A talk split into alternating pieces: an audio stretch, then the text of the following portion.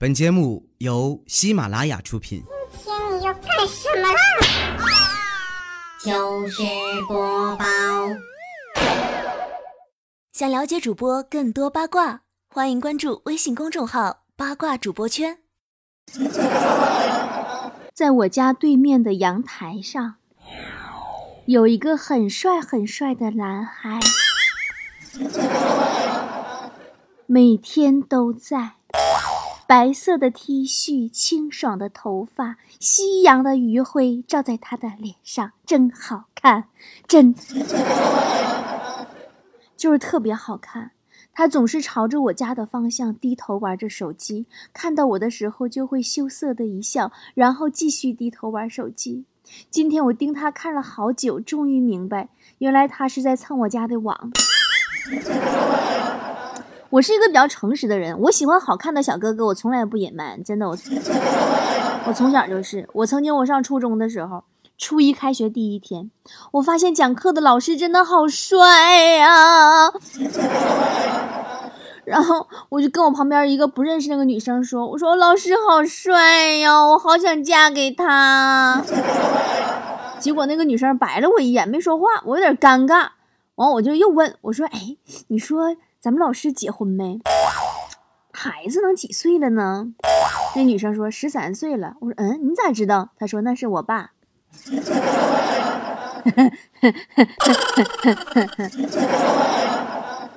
上学的时候还是暗恋过一个男生。嗯，前两天同学聚会又看见了，二十年没见了，老感慨了。他突然问我：“你现在还玩农场偷菜吗？”我说：“早就不玩了呀。”他说：“那你加下我 QQ 呗，当年天天偷你菜，被你拉黑了。” 唉，前两天我发现我们家这片的快递小哥很帅。昨天晚上回家，在楼下等电梯，刚好那个小哥过来送快递，跟我一起等电梯，主动跟我搭讪，说：“美女，你几楼啊？”我说：“九楼啊。”他直接递给我一个包裹，说：“那我就不上去了，帮忙送一下。”啊。上个礼拜，我暗恋了五年、相处了五天就分手的前任结婚了，给我发了张请帖。我犹豫再三，我还是去了。但是在婚礼现场，我偶遇了一位帅哥。哎呀，这个帅哥呀，从始到终都陪在我旁边。结束的时候，我羞涩的问他：“你是不是喜欢我呀？”他腼腆笑了，说：“我是婚礼的保安，新郎让我全场盯着你，怕你闹事儿。”女孩子暗恋男孩子呀，就比这个男孩子暗恋女孩子要好得多。男追女真的隔层山呀，追不好就像耍流氓。强子暗恋隔壁酒吧的服务员好久了，每天半夜尾随人家送人家回家，吓人不？终于有一天呐，机会来了，路上遇见两个喝醉酒的小青年调戏那个姑娘，强子嗷嗷的，那家怒吼着冲上去，把这俩人打跑了。姑娘说：“谢谢你，这次我欠你个人情，你有什么要求可以提。”强子说：“做我女朋友呗。”姑娘说：“啊，呃，不如这样吧，我当欠你两个人情。”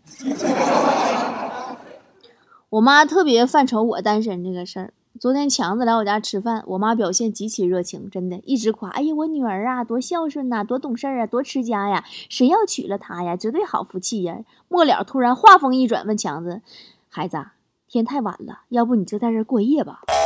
我当时听着耳边传来的新闻联播的片头曲，不禁陷入了尴尬的沉思。妈妈，才七点，你这是有多饥不择食啊？哎呀，就强那样式儿的，我跟你说，我跟他过日子，我能少活五十年，真的，没结婚就得给我气死。他女朋友基本没有活过求婚的。强子上一任女朋友求婚的时候，强子想模仿人家浪漫，想把戒指啊放在蛋糕里边啊，这山炮没学明白，中秋节求婚，把戒指放月饼里了。女朋友跟他分手到现在一年了，还找他要镶牙的钱呢。强子他姐前两天突然跟强子说：“说老弟呀，你这年龄啊也不小了，要不然老姐给你介绍一下姐闺蜜呀，人长得漂亮，还没谈过恋爱呢。”强子说：“那你姐你怎么变了呢？你不是原来不让我打你闺蜜的主意吗？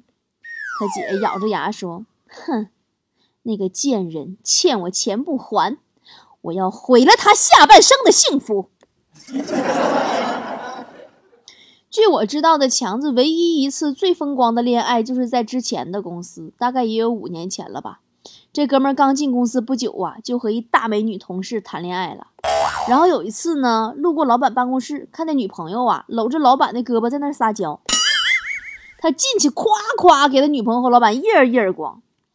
当时女朋友都炸了，：“你有病啊！这是我爸。”强子立马懵逼了。这时候老板呐，真的是很宽宏大量，拍拍他的肩膀，语重心长的说：“年轻人就是有冲劲儿啊，我看好你哦。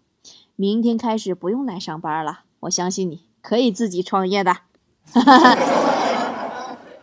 曾经我问强子，我说：“大哥，你这辈子也是见过大风大浪的人了，对吧？你有没有怕过什么？”强子说：“我怕三十晚上的祝福太多，你会看不到我的问候；我怕初一早上鞭炮太响，你会听不到我的祝福；我怕初二的太阳太香，你会看不见我的短信。”真的跟这种人真的很无语。所以接下来我打算看看大家的短信，不是大家的留言呢。这个圣诞节你们都在干啥呢？有没有圣诞礼物呀？如果没有的话，我送你可好呀？不是把我送给你，我是我送你礼物可好？今天接下来的时间里，只要我读到留言的宝宝，就可以得到我送出的价值一百九十九块钱的《资本论》年终礼包一份。不要觉得一百九十九没有啥呀，我告诉你啊，这个礼包里都有什么呢？有一盒价值一百九十九块钱的女王面膜。有一瓶价值一百二十九块钱的夜间精华，还有价值六十七块钱的《资本论》胶原蛋白两支体验装，并且随礼包一起赠送《资本论》会员资格。啦啦啦啦啦！我真的觉得有的时候我不要脸，花钱真要命。来，仔细听好啊，接下来有没有你的名字呢？深蓝说。结完婚跟媳妇，记住深蓝啊。深蓝说，结完婚跟媳妇一家去，呃，一起去他远方的姥姥家。到了他的一个亲戚家里，有一个四五岁的小姑娘，长得挺可爱。我上去摸她头，说：“小妹妹真可爱。”然后丈母娘旁边冷冷的说：“没大没小，那是你姨姥姥。”嗯，我在我们家辈儿挺大的，现在我是姨姥姥。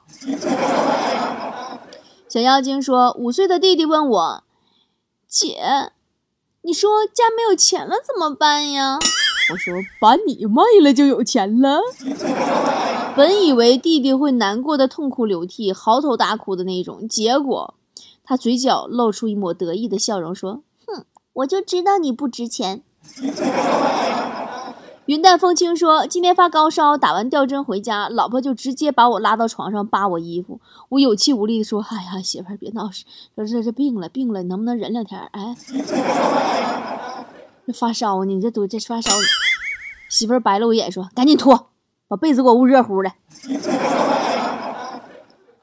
你这亲媳妇儿。”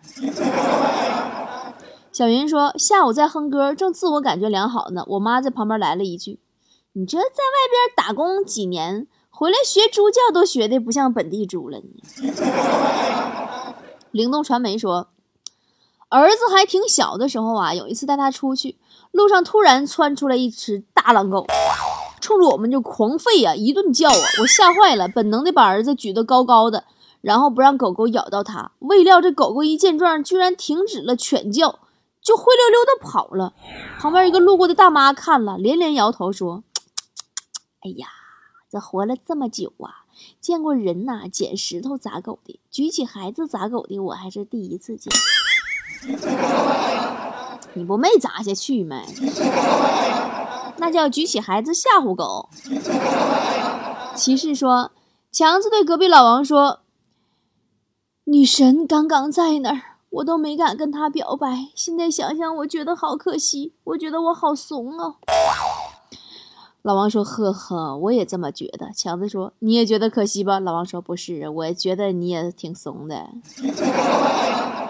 你们下次编强子和隔壁老王的段子，你编的好玩点行不行？” 天地有物说：“儿子成绩很稳定，一直在班里第一名，可是上次期中考试却得了第二名。我很生气，我说你这学习退步了，孩子。儿子说没有，我是故意的。我让着原来第二名的，我俩商量了，他考第一划算。我说什么玩意儿？怎么划算呢？儿子说：“我考第一，你就奖我一百；他考第一，他爸奖他一千，分我五百呢。你看你们家条件真的是。”木桥说：“有个邻居经常向我家借东西，一天借东西的时候啊，满怀歉意的说：‘哎呀，你这我这老从你这拿，我我都不不不不好意思了，你。’” 我爸说没事儿，你这是这这这吧，邻里街坊的随便用。他说啊，那你这你看这事就不不不好，老老借老借我老老来借了，你你不如放放我那儿算了，你用你去拿。刘老板说。老公陪四岁的闺女读书，书上说布谷鸟会把蛋放到其他鸟类的窝里，那么其他的鸟呢就会以为是自己的孩子，把孩子抚养长大。闺女说：“爸爸，布谷鸟好聪明呀！”我老公开玩笑说：“对呀，我也要学布谷鸟，把你这个小捣蛋送到别人家去。”闺女语出惊人说：“那那也许我本来就是别人放你家的呢。”当时吓得我。一旁拖地的我，拖把都吓掉了。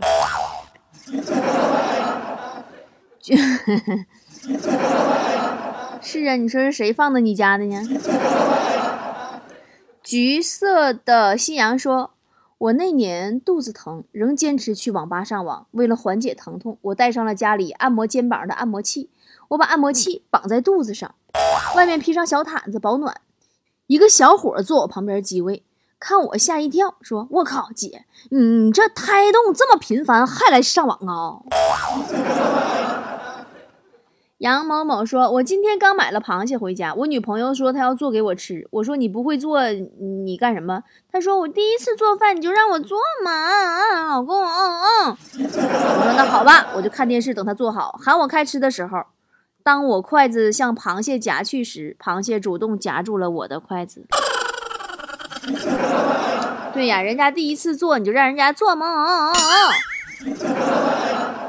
钱串子说和妹妹去吃宵夜，一般都是我付账。这次学聪明了，故意不带钱包。吃完了我说：“哎呀，没带钱包，这什么玩意儿？这是呢？跟老板赊账啊！”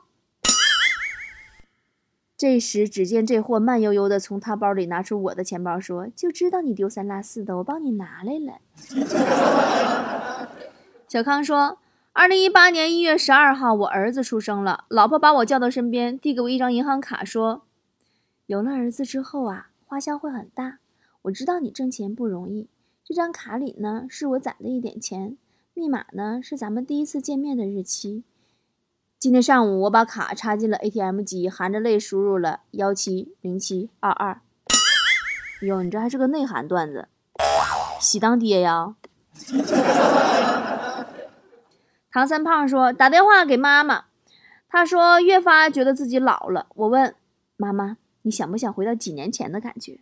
他叹气说：当然想啊，可是不太能喽。我说那有什么难的？看我的。我挂断电话又拨过去说：妈，我没钱了，你给我打点生活费呗。你妈没隔空来揍你啊？”你一说妈妈，我真的每次有人说妈妈，我就会不自觉想起我妈妈，因为我妈妈故事太多了。真的，我总是想起我和我妈妈之间的故事。我小时候一个寒冷的冬天，我妈妈骑自行车驮着我上隔壁村吃席，知道什么叫吃席吗？就是吃饭，大桌那种饭。到了以后啊，手脚已经冻通红了，我就哭了，我说妈妈手脚不能动了。完，我妈直接把我抱到火炉子旁边烤，给我烫的都蹦起来了。我妈很关心的问我：“现在能动了吧？” 这就是我妈妈，真的。到现在我都在外边工作这么多年了，我要是不主动找我妈，我妈一个电话不带给我打的。前两天特别难得，主动给我打个电话，聊天过程当中，我无意中啊，就听到我妈在那提，就提说邻居家换新电视了。我这一听秒懂了，我马上说妈呀，没事儿，咱们也跟他买一样的啊，多少钱？我给你拿，我给你转钱。我妈说，你看就知道你对妈最好。师傅啊，已经在安装了，我让师傅跟你说一下啊。好了，不再说我妈妈的故事了，留着明天说。以上我读到名字的菠菜可以加我的微信号幺三五七零四零零五九四来领取大礼包哈。如果没有读到的呢，没有中奖大礼包的宝宝怎么办呢？自己买一个呗，对吧？你多划算呢！送给自己的圣诞礼物，一百九十九，不仅能成为我的资本论会员，还送你一大堆产品：一盒一百九十九的面膜，一瓶一百二十九的夜间精华。还有两瓶那个统共六十七块钱的滋补润胶原蛋白那个体验装，你说这这一大包甩你一脸多爽！也可以加我微信号啊，幺三五七零四零零五九四购买礼包啊，我亲自卖你哦，好友验证大礼包就可以了。最后来解决一个菠菜的留言问题哈，等你是种快乐说说波姐，我是不太理解为什么有的男人。有的男孩子已经有了女朋友，还要玩探探呢？那种软件就是用来男女什么配对约会的呀？你看，我都不自主的说到探探，我都笑了，因为我也下载过探探，但那是我单身的时候啊。我相信很多人都会因为好奇去下载一些约炮，不是交友软件儿。单身倒是无所谓的，可是你都有对象了，还去玩交友软件，你啥目的呀？真的是司马昭之心，路人皆知了吧？不用说，咱们也知道了吧？我身边有个女朋友，发现那个男朋友玩探探，然后她自己也下载了个探探，换了个头像照片，天天滑滑滑，近距离的滑，真滑上她男朋友了。然后两个人还互相点了喜欢，以别的女人的身份跟自己男朋友在探探上聊的好像老夫老妻一样，也真的是有缘。然后呢，把聊天截图发给男朋友，一顿臭骂。她男朋友一脸不以为然呢，说我也没干什么，我就聊聊天嘛，我就聊天觉得刺激呀，咋的啦？我真的也是不理解这种人啊。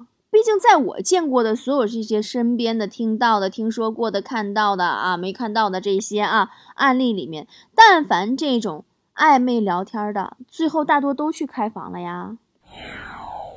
记得之前我有个哥们儿没事就爱玩陌陌，我问他怕不怕女朋友发现跟他分手，他说什么？他说自己就是跟女朋友两地呀，寂寞呀，闲得无聊啊，解闷儿而已呀，他只爱女朋友一个，不会分手的呀。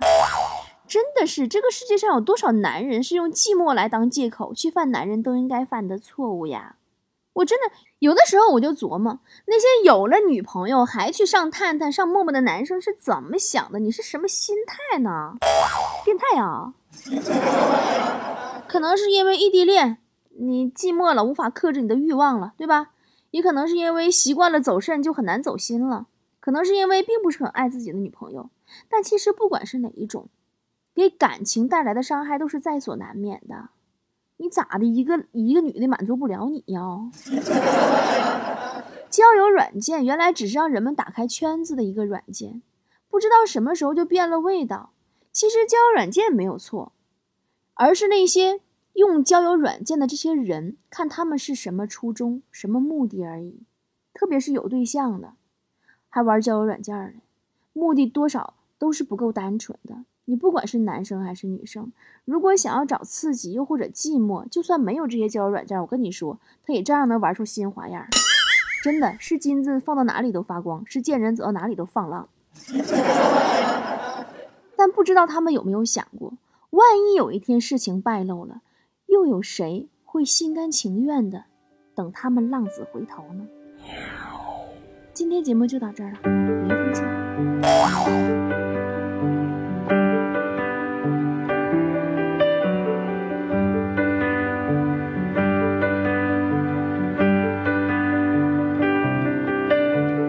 Christmas night, another fight. Tears we cried a flood.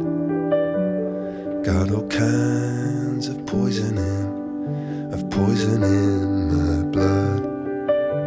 I took my feet to Oxford Street, trying to right a wrong. Just walk away, those windows say, but I can't believe she's gone waiting for the snow to fall. Doesn't really feel like Christmas at all.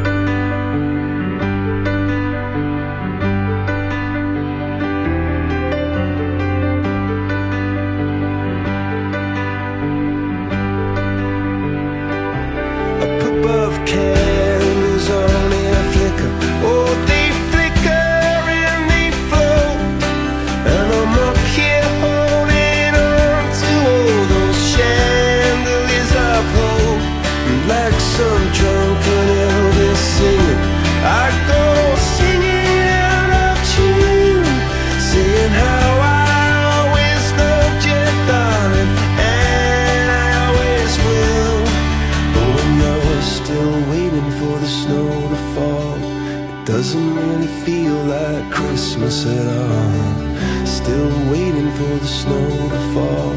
It doesn't really feel like Christmas at all.